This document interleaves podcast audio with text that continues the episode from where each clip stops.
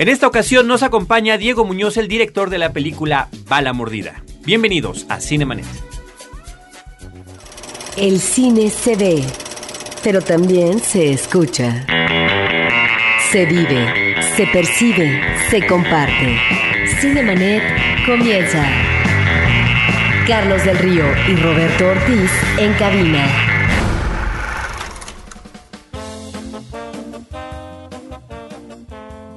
www.frecuenciacero.com.mx es nuestro portal principal.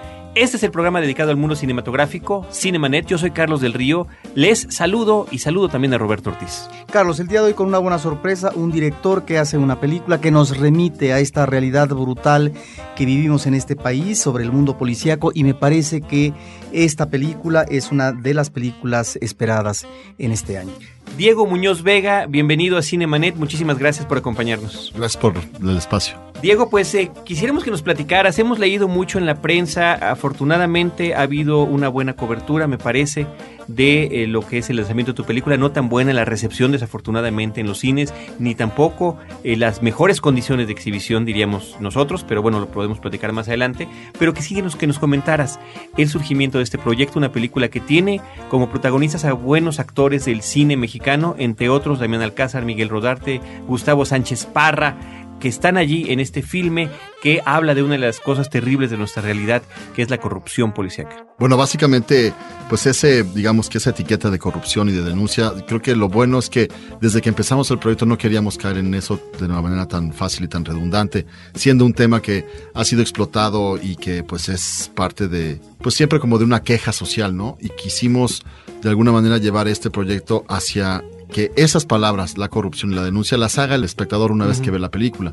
Porque si ves la película, no hay ningún balance entre lo bueno y lo malo. Es lo que es. Y básicamente vas a ser un policía más dentro de la patrulla, dentro del sector, dentro de los operativos, que ese es el, digamos, el objetivo del, del primer guion. A mí realmente nunca me interesó la policía. Siempre le tuve, como creo que el 90% de los habitantes de esta ciudad, una aversión ya este pues impregnada desde la adolescencia, ¿no? Y con la historia de represión que ha tenido este país, pues digamos que enarbolaba esa pues por así decirlo, esa, ese estandarte. Y que se puede manifestar en algunos de los personajes eh, pequeñísimos que aparecen allí, ¿no? Un conductor Sí, cuando sí. se enfrenta al policía que interpreta a Miguel Rodarte, ¿no? Y bueno, básicamente a mí por ahí del año 2000, eh, en una comida informal, conozco a gente que trabaja evaluando a la policía, ¿no? Y que está dentro de la corporación y me empiezan a platicar pues los tejes manejes que hay dentro y yo no lo creía, ¿no? Y uno de ellos tuvo la amabilidad de regalarme 40 reportes, de los cuales el evaluador acudía a, las redadas, estaban en ese momento buscando patrullas clonadas, giros negros, cosas así medio, medio fuertes. Y estas personas pues emiten su, su declaración, pues, su informe, y también los 8 o 10 elementos que acompañaban a estas personas y ellos eran los que actuaban en los operativos. Entonces tuve, digamos, el chance de poder ver estos 40 reportes en un balance donde yo tomo como punto de partida y punto de equilibrio lo que es el reporte de las personas que evalúan y con esta digamos gama de visiones pues me empiezo a dar cuenta de pues las realmente muy distintas visiones que tienen de un mismo caso y esto me lleva pues obviamente a, generar un guion que le pasa a muchas gentes digamos en la realidad pero que en el papel pues digamos que lo centramos en seis personajes básicamente el policía mexicano tiene estas seis facetas muy marcadas que son bueno obviamente el el que interpreta a Damián Alcázar, que es el comandante, que es como la persona que ya pasó por todo y que viene de la herencia de los que estuvieron en el gran momento de oro de la Secretaría cuando estaba Durazo. Y el que le seguiría, que ya no está, digamos, tanto en la escena, es Roberto Sosa Rodríguez, que es, digamos, que el, policía retirado, el que sí estuvo junto a Durazo, el que vivió toda esa época de oro. Y luego se desprenden, pues, todos los wannabis, ¿no? Que son este Dagoberto Gama, que es el que está a punto de llegar, ¿no? Que es el policía primero, que ya está enfilándose el policía segundo Sánchez, que es Gustavo Sánchez Parra, que es este policía que de alguna manera pues eh, está buscando la oportunidad, está viendo cómo, porque realmente el problema de la policía en México es que no es meritocrática. Tú puedes estar 20 años de servicio y ser un excelente policía y no vas a pasar al siguiente, digamos, escalafón hasta que tu superior al mando lo considere pertinente. Entonces puede ser que nunca hayas recibido una mordida, que nunca hayas hecho ningún acto de corrupción y si no hay alguien que te promueva, pues no te promueven.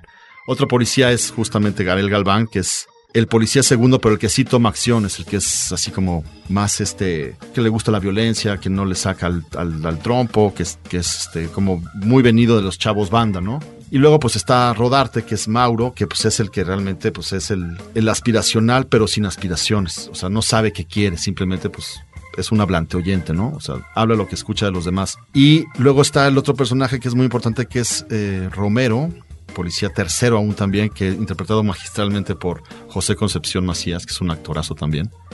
Y él es el policía viejo. ¿no? Y como resta el refrán entre los policías, si quieres llegar a policía viejo, hazte bien pendejo. Extraordinario personaje. Sí, no, genial. Extraordinario personaje. Y además dice dentro de los estatutos de, de, la policía que no puedes usar lentes en el trabajo activo en calle. Pues obviamente si te dan un golpe, pues eres mucho más frágil frente a un ataque. Y bueno, de ahí digamos que pude eh, identificar como estos personajes y empezar a armar el primer guion, que realmente pues era muy crudo y tenía cosas como demasiado... Yo quería hacer más bien un documental y luego pues como todo el mundo me dijo que eso no se podía hacer, me decidí a hacer una película sin actores, con puros policías que actuaban. Y pues obviamente nadie le quería entrar a eso tampoco. Y entonces finalmente tuve que ficcionar todo. Y para realmente llegar al tuétano de esto, pues me pasé casi cuatro años entrevistando a policías, que obviamente, y lo he repetido hasta el cansancio, nunca te van a permitir prender una cámara, una grabadora, lo que sea que deje testimonio fiel. Y quién sabe qué tanto sea mentira o que sea verdad lo que ellos me contaron, pero sí pude rescatar, yo creo, lo que son estos, cómo huele un sector, qué es lo que pasa en los baños, cómo es que son las patrullas, cuáles son los códigos, todo este tipo de cosas sí fue una investigación más de campo y pues obviamente nadie me quería acompañar, o sea, fue un trabajo muy solitario. En los momentos más difíciles pues sí me preguntaba qué hacía, ¿no? ¿Qué hacía ahí entrevistando policías de una manera pues tan abierta? Y, y fueron pues ahora sí que básicamente digamos que sucesos banqueteros mientras trabajaban o se hacían en esos. Pues, o sea, ¿te acercabas tú a platicar con ellos? O sea, ¿cómo hace uno el acercamiento? Porque de repente puede malinterpretarse, ¿no? A lo mejor me quieren poner un 4, a lo mejor este 4 es un periodista, a lo mejor... Mm, fíjate que son bastante abiertos, ¿eh? Yo no le vi ningún problema, nadie me dijo, o sea, me dijo, apaga tu cámara, es más, ya ni la traigas. Y pues este sí, pues son como los boxeadores y los taxistas, tienen mil historias que contar. No, si yo le contara, joven. Y siempre les preguntaba cuál es el momento en el que usted ha abusado más de su poder, ¿no? Y no te quiero decir las respuestas porque son increíbles. Obviamente, pues exacerbadas por algún cierto tipo de, de mecanismo ahí de sobrevivencia entre ellos para ver quién es el más cabrón, el más, ¿no? Pero sí te el macho alfa. Exacto, siempre es así, es como estar en la prepa, la neta, o sea, son de lo más juerguistas, se la pasan, digamos que echando desmadre. Y pues te puedes acercar a ellos, a un policía americano, no te puedes acercar a más de esto, estoy estirando el brazo, porque es el es el área de disparo en la cual puedes tener la cartuchera y la pistola digamos que para tomarla, no, te puedes acercar a esto. O sea, nunca te puedes acercar a un policía. Ni los carabineros en Chile, ni los de Brasil, ni los de Argentina, que son, digamos que, herencias de botas militares muy, o sea, muy bien organizadas. Y aquí, pues tú llegas, los saludas de mano, ¿qué onda? ¿Cómo está, Poli? Y, ese relajamiento, pues es el que me llevó a así poder encontrar, digamos, personajes únicos y, y bueno, entrarme los chalecos no solamente a través de los reportes que se hicieron en la prensa, que fue el año 99 y 2001, que fueron los peores casos de, elementos muertos aquí en Guadalajara por chalecos que no son chalecos, ¿no? Y comprados por el Estado mexicano y distribuidos por sus cuates, que su primo seguramente es el que tenía en la fábrica y pues digo, son policías, pues quédate. Entonces se lo repartieron y fue, eso, eso realmente es casi, pues es genocida, ¿no? Yo lo veo como una práctica realmente recurrente en, nuestro, en nuestros gobiernos del color que sea, pues obviamente no les importamos en lo absoluto. Entonces es una prueba de ello es que nos, tenemos la policía que nos merecemos, que eso es lo que también he dicho hasta el cansancio, somos una sociedad que si no tenemos un vínculo con la autoridad de manera responsable, también viniendo de ellos, ¿cómo podemos llamar democracia lo que vivimos? Porque justamente eso habla un poco la película. No habla bien ni mal de los policías, habla de lo que son. Y en otro, digamos, con otro filtro, si lo puedes ver, pues también se está analizando la sociedad mexicana en su conjunto, lo valemadristas que somos, lo poco solidarios, y que creo que está muy bien pensado, ¿no? Que tengas a un representante de la ley torpe, mal informado, mal equipado, mal entrenado, para que la gente de alguna manera tenga un poco que sacar esta olla de presión, o sea, algo de vapor sale siempre que pues le puedes mentar la madre a un policía por 200 pesos y no pasa nada. Y te lo va a agradecer porque pues yo cuando hice la investigación ganaban 1.450 pesos ya sin ISTE o lo que pagaran. Pero pues sí, o sea, ¿quién se va a rolar 8, 10, 12 horas de patrullaje por ese precio? ¿No? Y pues obviamente también el hecho de que no tienen ninguna cobertura legal, no hay ningún sindicato de policías. ¿Dónde está la ley federal del trabajo cuando un elemento trabaja 12 por 12, 24 por 24? ¿No? Y el hecho más triste es que, pues, los mandos altos y medios, pues, no realmente ven por el bienestar de lo que es... Pues hay un ejemplo muy claro, ¿no? Vino Rudolf Giuliani, no sé si se acuerdan, hace unos Algunos años. Hace como cinco años, ¿no? Y pues el tipo iba a cobrar dos millones de dólares por su asesoría. Entonces le dije, no, pues ahí te va la... Y estos son policías los que nos estaban contando esto, ¿no? ahí te van un millón de entrada para que pues, vengan, haz el estudio y lo primero que revela es, bueno, pues páguenles mejor, ¿no? ya sabemos que les pagamos mal. Psicológicamente, ¿cómo los ven? Pues obviamente pues es gente que no está preparada para ser policía porque pues no tiene ninguna formación eh, ética, moral, ¿no? No entienden lo que es eso, entonces pues es muy difícil descargar un arma en un momento de, una decisión difícil, pues hay muchas cosas en juego, no solamente saber apuntar, ¿no?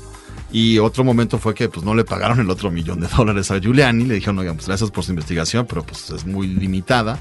Y pues obviamente ahí se da uno cuenta que ya saben que ganan poco. Y otro policía me decía una frase muy fea que pues ellos cuando llegan tarde o, no se presentan a trabajar son de 12 a 24 horas de arresto. Arresto, o sea, comes la basura que hay ahí en las peores condiciones sanitarias y él me decía, pues como si yo llego tarde o no me presento, me, dan este castigo y un diputado puede estar sin ir X días, no le quitan la chamba, igual le bajan el sueldo, pero no está en juego, digamos, que se le tambalee el puesto, ¿no? Entonces, esa persona gana 1500 veces más que yo. Pues cómo me piden que yo, digamos, que aporte, cuando pues aquí realmente el valor es el dinero, no es un valor así épico vamos a hacerlo por la sociedad, no les interesa tampoco, porque son gente muy limitada en todos sus sentidos. Ahora, por todo esto que nos estás diciendo, eh, a lo mejor ameritaría que próximamente eh, viéramos eh, Bala Mordida 2, en cuanto a que nos estás planteando un panorama extenso, pero además muy preocupante por todo lo que está pasando en estos cuerpos policíacos, específicamente en tu caso del DF, pero que finalmente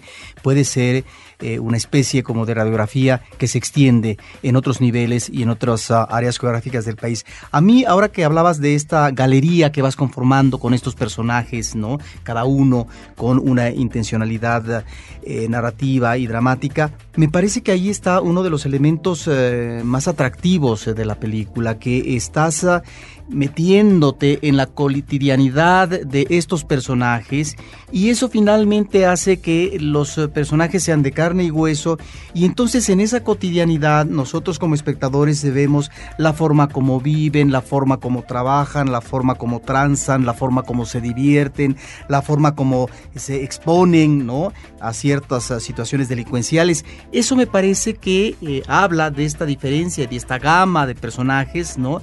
que de alguna manera enriquece esta parte humana que seguramente quisiste retratar.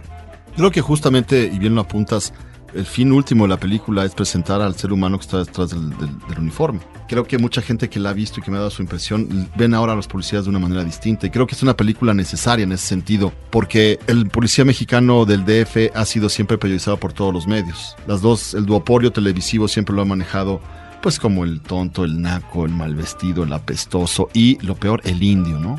Entonces, pues eh, creo que no es una manera de reivindicarlo, sino creo que es una manera de entender la problemática de otra manera. Yo digo muchas veces que el problema es que tenemos que afrentar esto y no confrontarlo.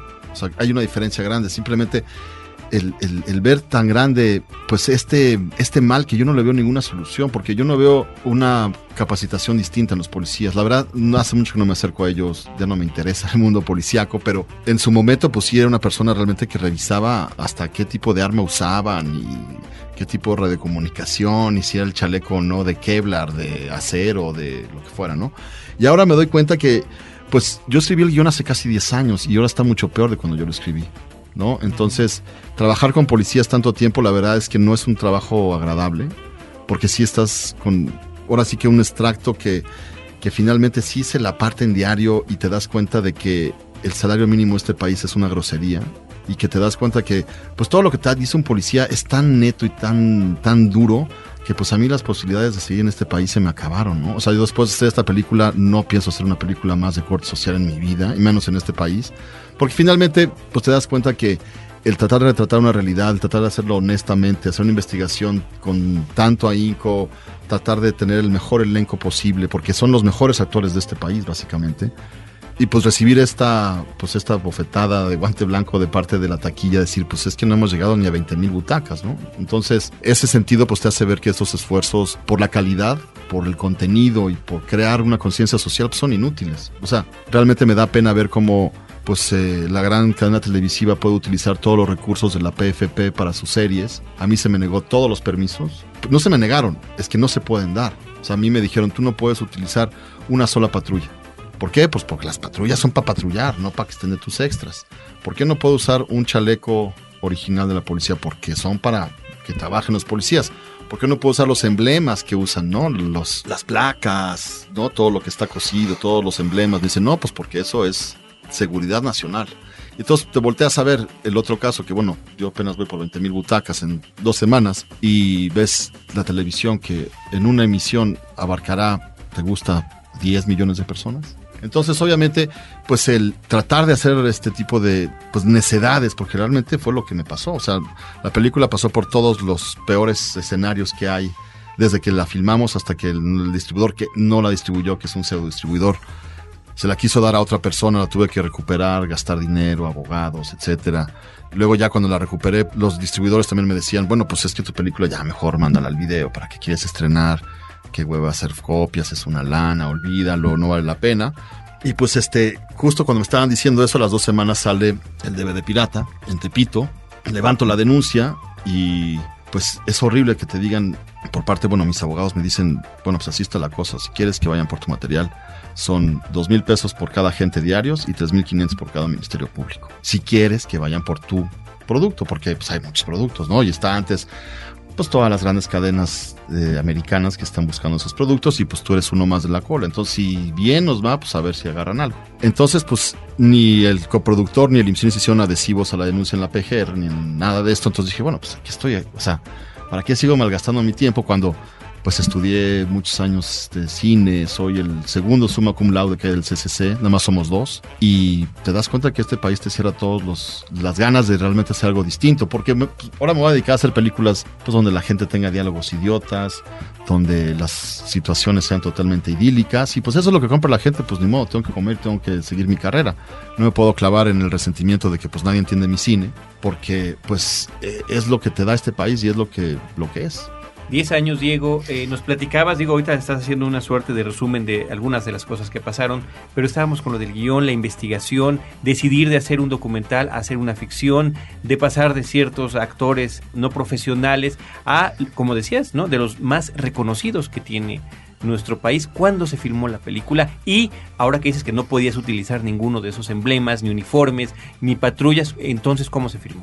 Bueno, básicamente una vez que tuvimos ya el, primer guion listo, em, yo hablé, bueno, yo siempre hago mucha trampa, yo la verdad es que siempre trabajo con Damián. Desde mi primer cortometraje siempre me ha apoyado y la verdad pues es un... Pues, es la persona por la cual yo he podido hacer cine, básicamente. Obviamente cuando dices, su primer trabajo que fue La leyenda de una máscara, eh, a los dos meses hice mi primer cortometraje con él. No era conocido y de hecho yo lo rechacé la primera vez. Y luego por su expareja que era Dolores me dijo, ándale, es muy buen actor, no sé qué, yo no, es que yo quiero a, Gómez Cruz o a José Carlos Ruiz, que es otro así, ¿no? Intenso, emblemático, y pues yo era, yo me creía Tarkovsky, ¿no? Entonces yo decía, no, hacer películas súper intensas. Y desde que le di el guion a Damián, pues pues obviamente dijo yo soy, ¿no? Y casualmente la persona que es el comandante que yo conocí por todas estas cosas se parecían bastante físicamente. El problema fue un poco más allá cuando, cuando conocí a Miguel. A Miguel lo conozco hace muchos años como amigo y mucha gente lo conoce por las telenovelas, ¿no? En ese momento cuando yo lo propuse como actor, todo el mundo dijo, estás loco, viene a hacer clase 400X.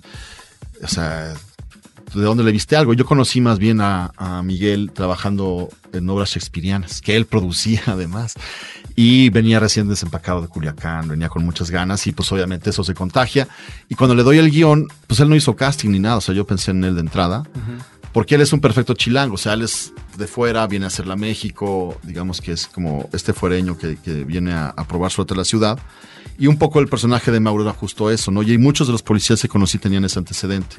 Y pues Miguel en un principio eh, saltó un poco para atrás diciéndome que pues, pensaba que su vida estaba en peligro porque pues podían haber represalias contra él, etcétera. Y pues el reto de trabajar con un monstruo como es Damián Alcázar, ¿no? Entonces, este, el privilegio de tener esos dos actores y enfrentar estas dificultades creo que a mí me dieron mucho más confianza de que tenía un proyecto súper súper interesante, ¿no? ¿Qué año era? Eso fue, la primera vez que lo leyeron fue en el 2005, 2004, 2005. Y a partir de eso, pues ya que Miguel como ya se la tomó en serio, eh, hicimos un, un tráiler, filmamos una pequeña parte de la película, tres escenas, y pues ya verlos juntos, pues sí se sentían, ¿no? Y él me decía, es que no soy, no soy policía, no soy, ya, pues digo, Damián se pone el uniforme y ya lo tiene hecho, ¿no?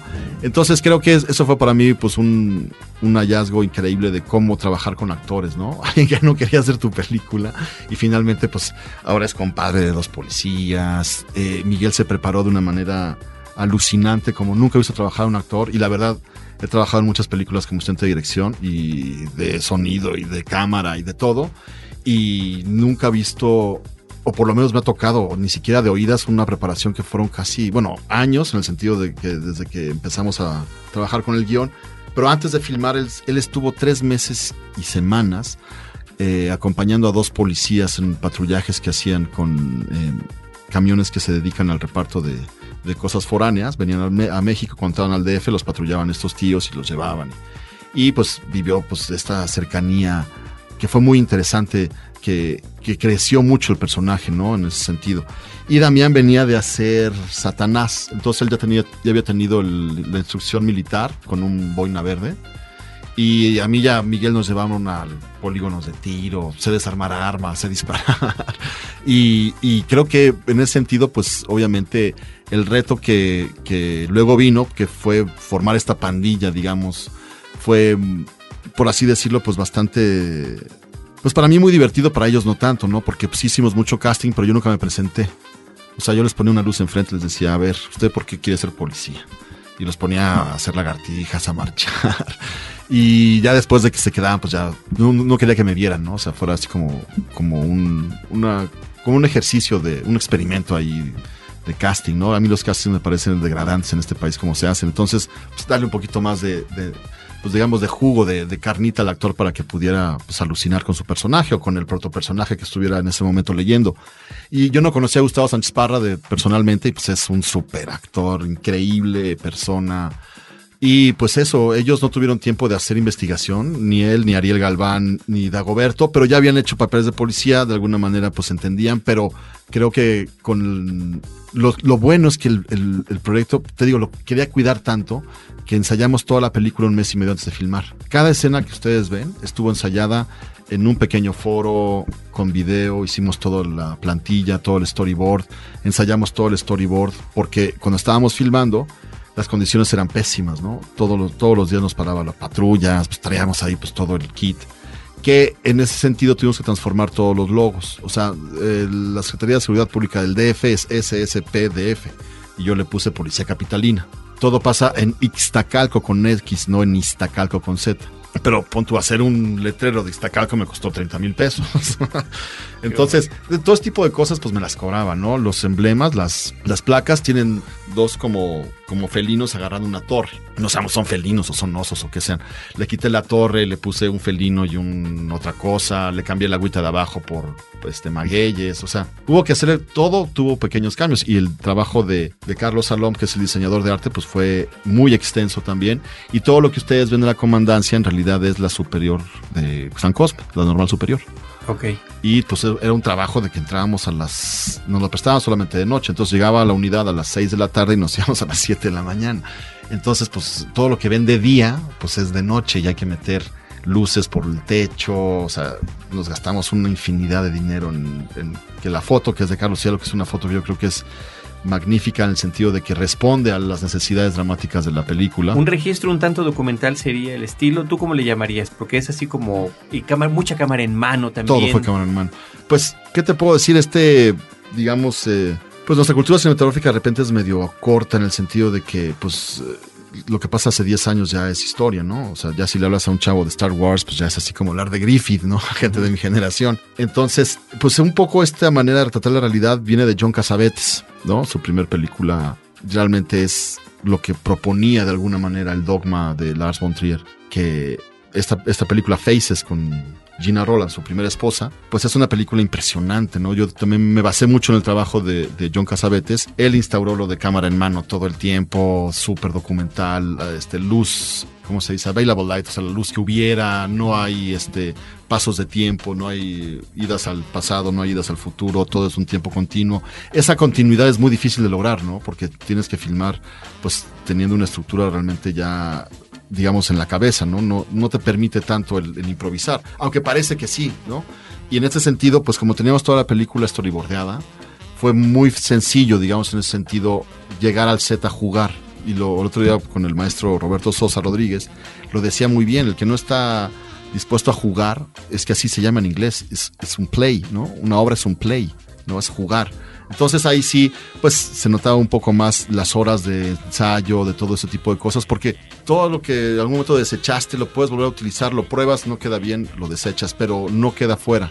Entonces el proceso creativo junto con Damián pues fue muy, ¿cómo decirlo? Pues fue muy de la mano por el hecho de que no había, digamos, muchos momentos en los que pudiéramos realmente reparar sino que tenemos que filmar súper rápido por el hecho de que pues, estábamos siendo observados por toda la policía en la calle y eso nos llevó a hacer aún más cara la película por filmar a multicámaras. O sea, mucho de lo que ustedes ven que está filmado en la calle está filmado con dos o tres o cuatro cámaras a veces.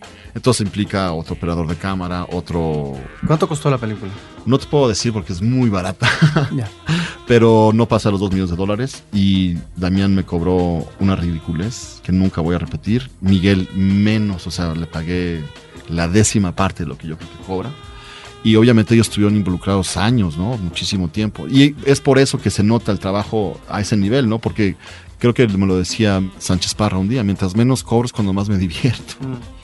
Es que el trabajo actoral está muy cuidado, ya mencionaste tú eh, lo que fue no solamente eh, la exigencia por parte de la dirección, sino la autoexigencia en el caso eh, de Rodarte, que llega también a vivir en un cuarto pequeño y vivía con lo elemental, parece ser. Él se bañaba a jicarazos y también eh, dejó de evitar que los rayos del sol quemaran su piel. No, o por ejemplo, que se quemara, que se quemara su piel, perdón, sí. O que por ejemplo la actriz eh, Flor eh, Payán subiera 6 kilos para su personaje. Ahí está finalmente una coordinación, me parece magnífica, que logra fluir por parte tuya con la, los actores. Hay una comunicación que finalmente se traduce en una autoexigencia dramática por parte de los actores. Y yo nada más en este plan actoral quisiera mencionar una actuación que a mí me parece extraordinaria, que podría estar en la nominación de estos actores de reparto, que es Ariel Galván. Cuando uno ve el personaje de Ariel Galván, sobre todo su mirada, uno está viendo lo que de alguna manera, por información o por un manejo tal vez estereotipado de la policía, ciertamente, pero uno está viendo en esa mirada no solamente la violencia, sino también el gesto instintivo, está viendo el potencial arribista que va a tener eh, próximamente este policía a un verdadero depredador institucional. Esta gama finalmente de posibilidades dramáticas las está dando ese personaje con esas miradas que me parece que están magníficamente captadas por parte tuya. Y en ese sentido es obviamente el logro del director en la actuación. Cinemanet está de intermedio. Regresamos en un instante. ¿Qué pasa en la mente de un criminal? ¿Cómo logran atraparlo? ¿Cómo se relacionan la psicología y la criminalística? Por qué nos atraen los temas criminales. Para averiguarlo, hay que convertirse en testigos del crimen. La realidad puede ser aterradora. www.testigosdelcrimen.com, un podcast de frecuencia cero, Digital Media Network. Ahora, diseñar y hospedar su página web será cosa de niños. En tan solo cinco pasos, hágalo usted mismo sin ser un experto en Internet. Ingrese a suempresa.com y active ahora mismo su plan. Suempresa.com, líder de web hosting en México. Los aficionados a la fantasía, el horror y lo sobrenatural ahora tienen un punto de encuentro. Horroris Causa, donde la imaginación y el miedo nos llevan a explorar los más oscuros rincones de las artes. www.horroriscausa.com un podcast de frecuencia cero. Digital Media Network. Cinemanet. Ahora quisiera que nos remitiéramos a lo que es la ambientación, porque me parece que ahí tenemos también otro logro muy importante. Sobre todo desde que arranca con los créditos la cinta, observamos una ciudad que yo no reconozco como mi ciudad, en tanto que vivo en el DF, que de repente pienso que es eh, una parte de la periferia, inclusive de algunas películas sudamericanas que hemos visto, uno pensaría que está en una favela. ¿A qué voy? A que finalmente la atmósfera que logras en esos barrios donde está ya perfectamente vinculada socialmente lo que es la delincuencia del barrio y esta delincuencia que finalmente también tiene sus lazos y que está perfectamente identificada y que hace su tranza con la policía y demás, es decir, lo que se llama delincuencia organizada, parece que estamos entonces ante visualmente la descripción de un submundo que nosotros como capitalinos difícilmente podemos imaginar porque vivimos en otra realidad cotidianamente. Pues sí, tú lo has apuntado. Creo que la burbuja del DF son muchas tribus, ¿no? O sea, muchos lugares que no quizás se conozcan de manera integral. Y me refiero a esto, la gente de la Condesa no va a ir a Iztapalapa. La gente de Iztapalapa no va a ir a las lomas. Es decir, eso también crea un, un, sentimiento gregario en la sociedad, ¿no? Y crea también estas diferencias que nos hacen ser, según yo, la sociedad más racista del mundo. O sea, hay racismo en Estados Unidos, pero aquí es mucho peor porque allá es por colores, aquí es por certificación social. Somos clasistas, pero a un nivel realmente que repudiamos lo nuestro. Un poco haciendo un paréntesis aquí, pues finalmente este repudio, pues obviamente, pues es lo que más nos atrasa, ¿no? Lo que no, no, nos deja ver realmente, pues este, este gran, gran mundo que es la Ciudad de México. Somos 22 millones de, de personas. Obviamente lo que ustedes están viendo al principio de la película son, pues, eh, el cerro del Tezontle, eh, Iztapalapa, lugares así. Y pues obviamente ahí sí tuve la oportunidad de, a mí me gusta mucho hacer cámara también. Y pues fue por pura casualidad, o sea, yo no tenía pensado hacer esas tomas, digo, me hubiera encantado desde el primer guion poderlo manifestar así, pero fue una oportunidad que se nos dio, yo hago mucha publicidad y también soy camarógrafo de publicidad y me he especializado en tomas aéreas. A partir de esta, de esta experiencia que pues nos dijeron hay que ir a Hidalgo, hacer unas tomas aéreas y pues bueno, de aquí a Hidalgo hay que hacer unas tomas en mi película. Y pues con mucha suerte, pues con el apoyo de mucha gente, de Memo Franco, que es parte de la producción, pues así lo hicimos, digamos que a escondidas casi, casi, ¿no? Eh, rentar un helicóptero es algo carísimo. La cosa que te permite filmar en helicóptero con la cámara que no se mueva pues es también carísima, pero bueno, los rollos eran míos y pude filmar. Pues digo, no le costaba nada al piloto, le dije, dale un par de vueltas aquí, donde más feo se vea, la verdad.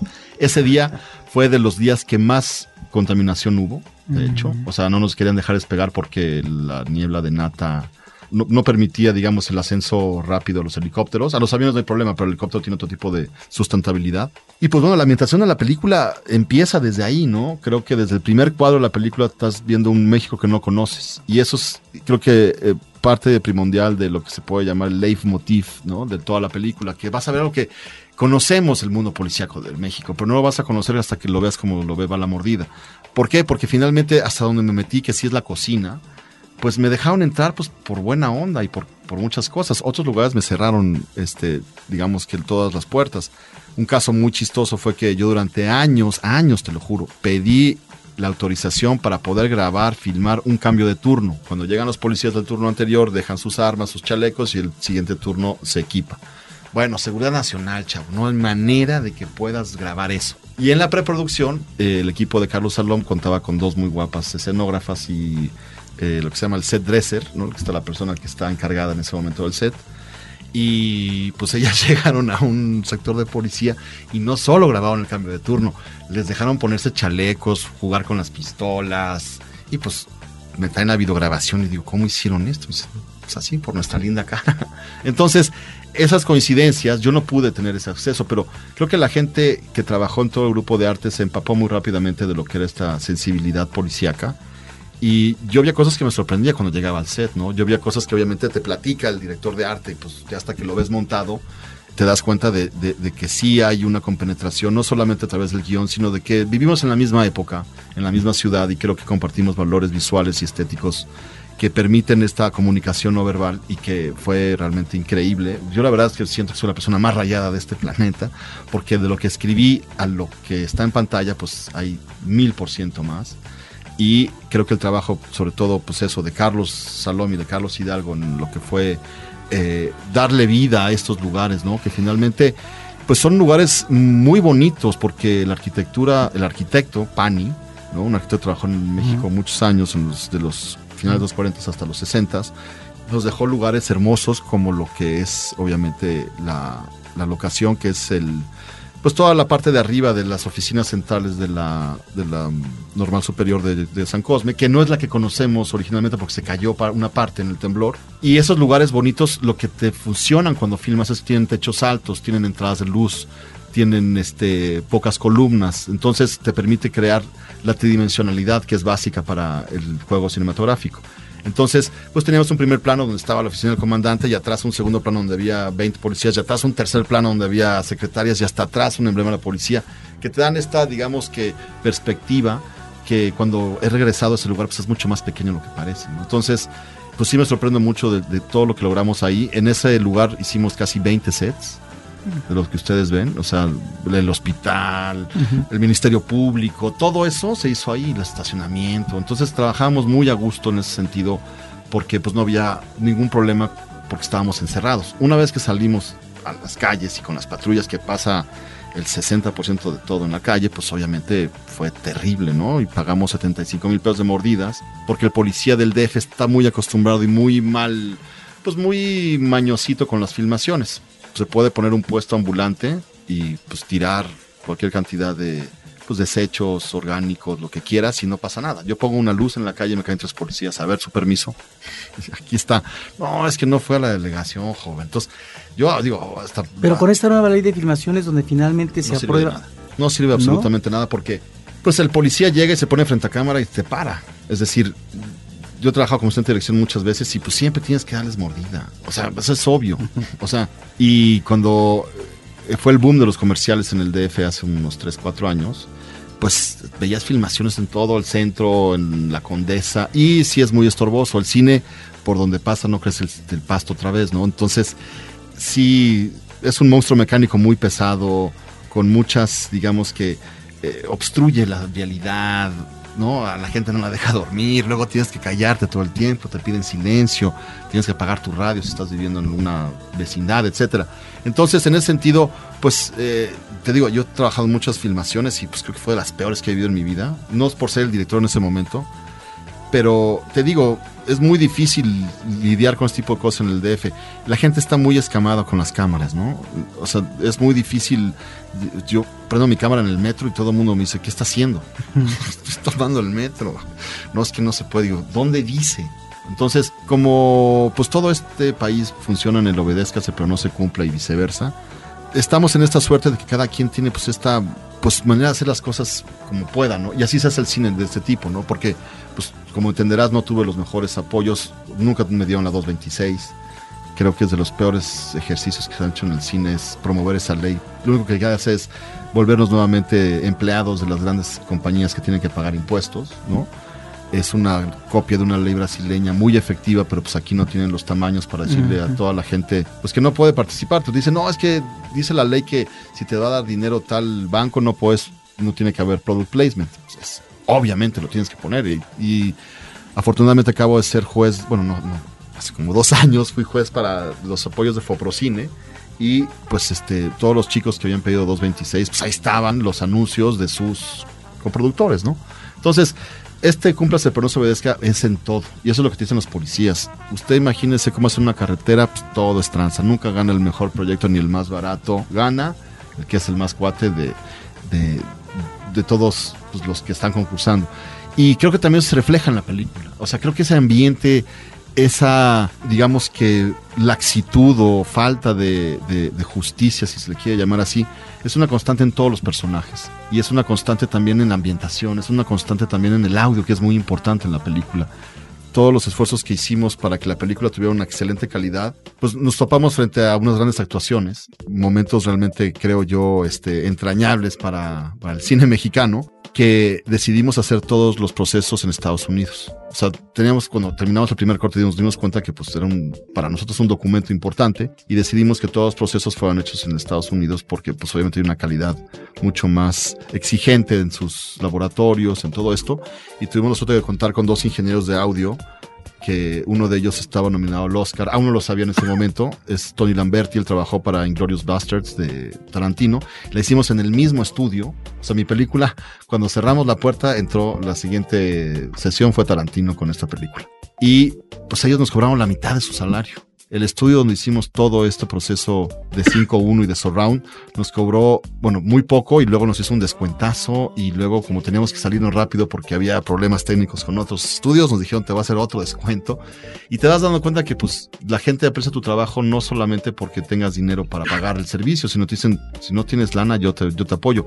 Nunca me han pedido nada de regreso. Y sin embargo pues llegas aquí y pues de entrada, pues el monstruo que es la exhibición, pues te, te, lleva a cosas que finalmente, pues todo esto que estamos hablando, la ambientación y todo eso, pues queda en segundo plano y pues ojalá que la gente la pueda ver, aunque sea pirata. Pues que tenga, sí, yo platicábamos antes de entrar a la grabación que en el fin de semana del estreno, eh, a mí me tocó personalmente tratar de buscar un cine que me quedara cerca y no encontraba por ningún lado. Efectivamente, parecía que estaba desperdigada la película, como dices tú, en estas exhibidoras eh, en la periferia. Y eh, pues es una situación que no ha cambiado. Cambian los horarios arbitrariamente, algunas veces de estas cintas.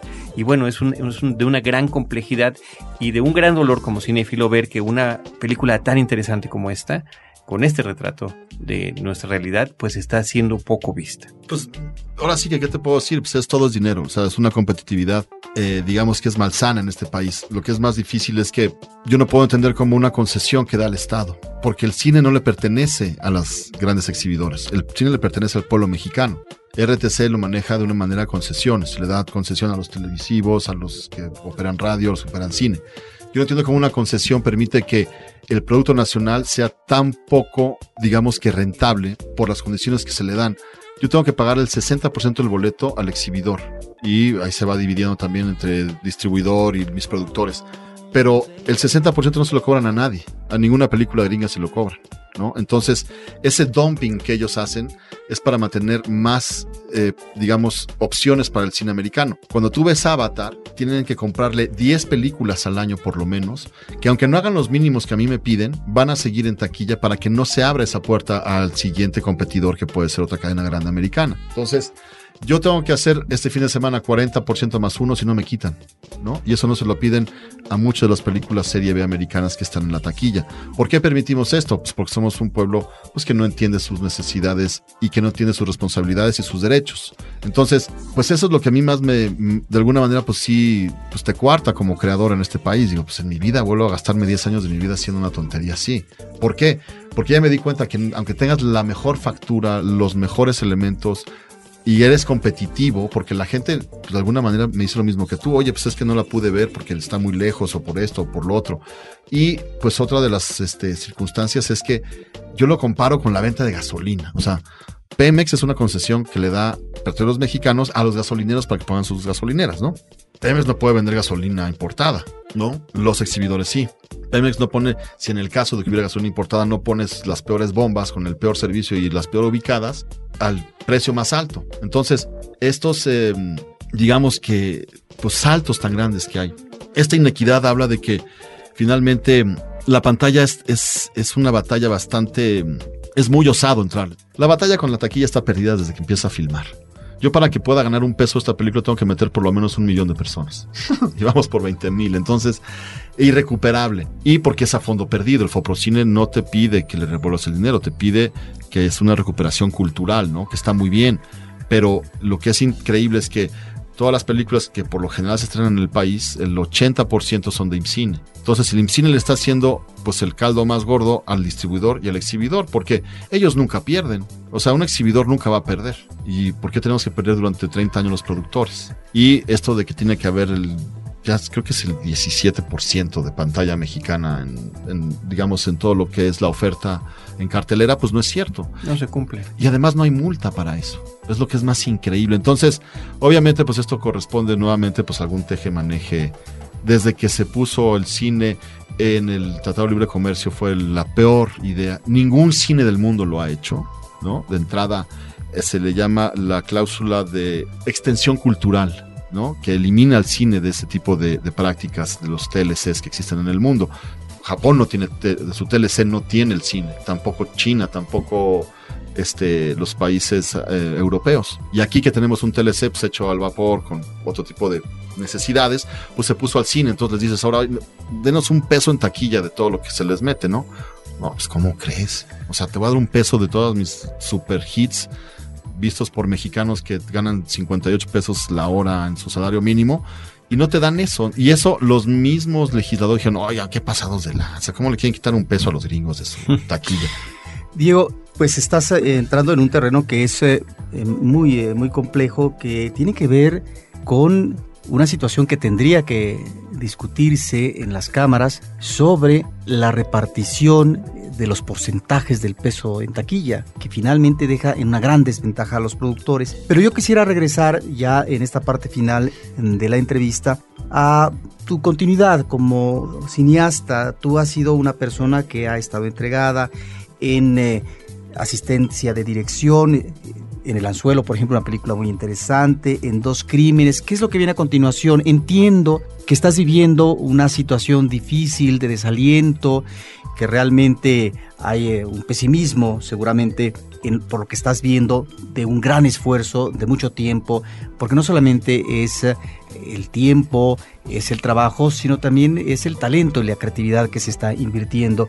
¿Qué es lo que viene a continuación? Porque si algo nos llama la atención de esta película es que, en mi caso, que un egresado de una escuela de cine de las más importantes como el CCC lanza su mirada a la realidad mexicana, que en este caso pues es una realidad que tiene que ver con el DF, crea una serie de personajes que de alguna manera el público identifica de inmediato.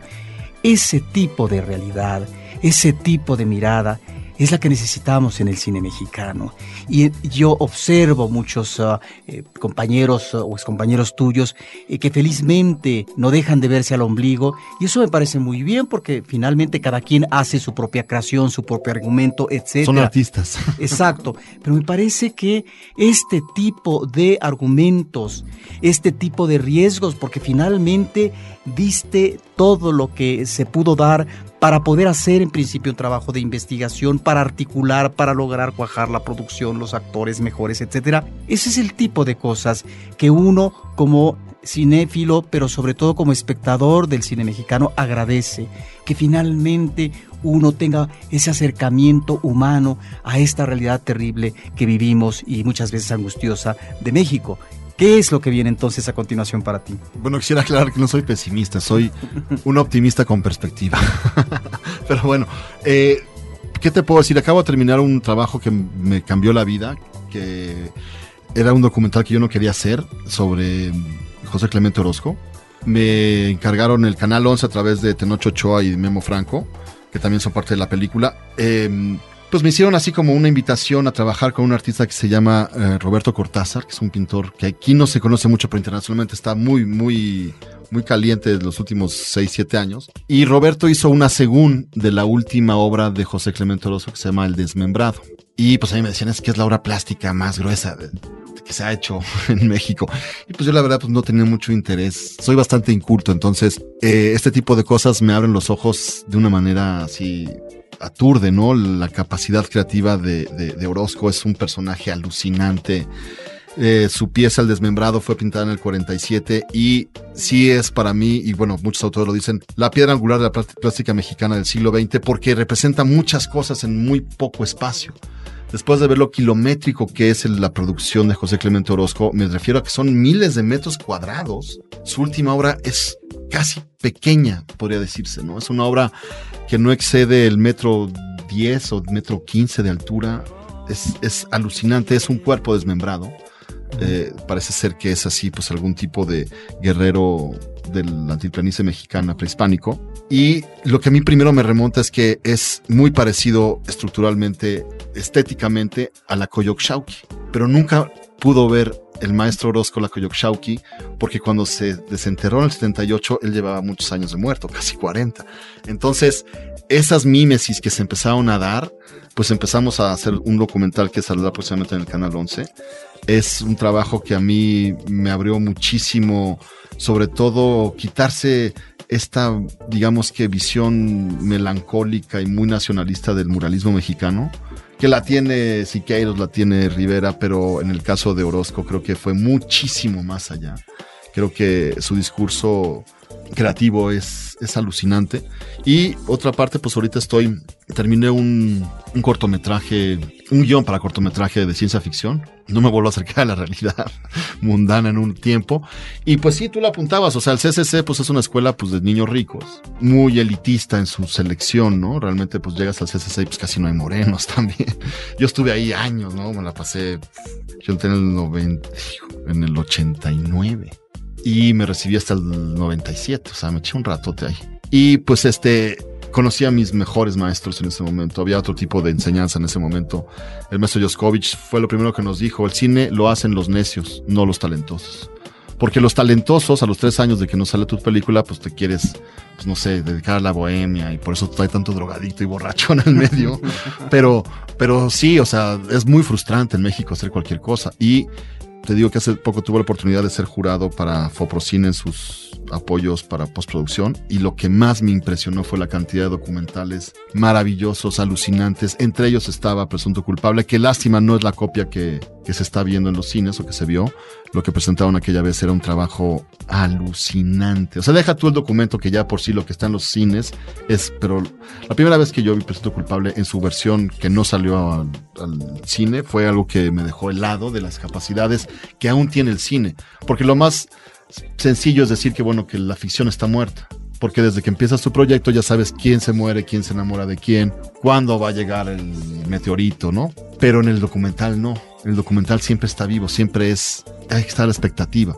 Y creo que en ese sentido México ha crecido increíblemente en documental. Hay uno que se llama La Cuerda Floja, que son los últimos cirqueros así tradicionales que arman su carpa y tienen tres, cuatro burritos y los perritos que, que hacen los bailes. Y de repente la hija menor decide irse a Estados Unidos. es un documental increíble. El de da da Dariela Ludlow, de sus abuelos, también fue una cosa que me sorprendió muchísimo. Y pues yo lo que pegarle ahorita, pues yo hago mucho comercial. La verdad, en ese sentido, también lo dice, el CCC son comercialeros y el CUEC son documentaleros. Pero, pues sí, por suerte tengo esa chance de que me desarrollé en los, en los comerciales y pues ya no hago la cantidad que hacía antes ni la calidad que hacía antes. Pues ya me he convertido en un mercenario, hago lo que sea por el dinero fácil. Y pues yo creo que lo que sigue pues será salir, la verdad es que sí, creo que tengo más oportunidad de hacer las cosas fuera que aquí. Me gustaría regresar a México a filmar una película mexicana, pero con dinero de fuera y que tuviera 120 copias y que la pudiera ver más gente. Me tardará, no sé, espero que no 10 años como esta película. Pero sí, yo creo que en ese sentido, pues ya, no te digo, no es pesimismo, pues es que ve a todos los que realmente son nuestro estandarte. Pues Rodrigo Prieto, El Chivo, Cuarón, Del Toro, pues todo mundo la hizo allá. Aquí no la haces. O sea, aquí, pues aunque seas, este, pues eso, reigadas, pues sí, pero pues reigadas creo que fueron menos gentes que la mía. Este, Nicolás Pereda, que hace pues, un cine súper, pues ellos dicen que personal, ¿no? Está muy bien, pero pues tampoco es, es un aliciente para, para la industria. O sea, yo creo que el problema en México es que no hay, no hay un gremio, ¿no? O sea, no, no vemos gremio como cineastas, todo el mundo va por el pequeño cacho de pastel que le pueda corresponder y si, si lo arrebatas al de junto, pues eres más chingón. Entonces, pues yo creo que desde ahí ya te das cuenta que esta película la hicimos no con dinero, la hicimos con corazón, ¿no? Y todo mundo, o sea, no, no le hemos pagado mucha gente hasta el momento. Entonces, pues sí, mi futuro creo que por suerte tengo chance, tengo la doble nacionalidad. Sí, creo que lo mejor será buscar por otro lado. Diego, muchísimas gracias por esta charla. La verdad que combinando el aspecto de la producción, el aspecto personal también, porque ha significado mucho este proyecto y efectivamente, bueno, cambia las perspectivas que uno tiene de la vida. Gracias por su tiempo y perdón por hablar tanto. No, Diego Muñoz Vega, gracias a ti, eh, gracias a todos los que nos escuchan a través de este podcast. Nosotros queremos reiterar la invitación para que si encuentran todavía en salas en el Distrito Federal o próximamente, esperemos, en provincia, la película Bala Mordida. La vayan a ver, la comenten, la discuten, la recomienden. También hay una página de internet, es importante, por favor, Diego, que la menciones. Tenemos el portal www.balamordidalapelícula.com, donde encontrarán no solamente pues las sedes donde se está proyectando, sino también tenemos storyboards, está una entrevista con Edward James Olmos que nos regaló sus opiniones, tenemos también parte de lo que es eh, pues las reseñas de los actores, del, del director, etcétera. Y también recordarles al público que aparte de la exhibición comercial existe lo que es la cobertura cultural y la película se está exhibiendo y creo que bien en Cineteca Nacional es otra posibilidad. Es otra posibilidad donde además la respuesta ha sido distinta y, y más eh, significativa. Muchísimas gracias. Nosotros queremos recordarles los medios de contacto con Cinemanet. Eh, estamos en Twitter con arroba Cinemanet, facebook.com diagonal Cinemanet. Gracias también por todo el aliento que hemos tenido con el lanzamiento de la, de la versión televisiva que se llama Filmorama a través de Efecto TV. Se ve también en toda la República, canales 125 de Cablevisión y 234 de Sky, los miércoles a las 7 y media de la noche y con su repetición los eh, días sábado a las 5 de la tarde. Estamos tratando de comentar películas de cartelera, combinando con entrevistas con eh, actores protagonistas del cine nacional. Y eh, bueno, pues es otra cosa que estamos haciendo, así que muchísimas gracias a todos los que nos han alentado con esto, pero por supuesto que el podcast, que es nuestro origen, nuestra base y lo que nos ha dado continuidad a lo largo de los años, continúa en cinemanet.mx. Gracias a nuestro equipo de producción, Abel Cobos en cabina, Paulina Villavicencio y desde estos micrófonos, Carlos del Río y Roberto Ortiz, se despiden diciéndoles que los esperamos en nuestro próximo episodio con Cine, Cine y más Cine. Cinemanet termina por hoy. Más cine en Cinemanet. Frecuencia Cero, Digital Media Network, www.frecuenciacero.com.mx. Pioneros del podcast en México.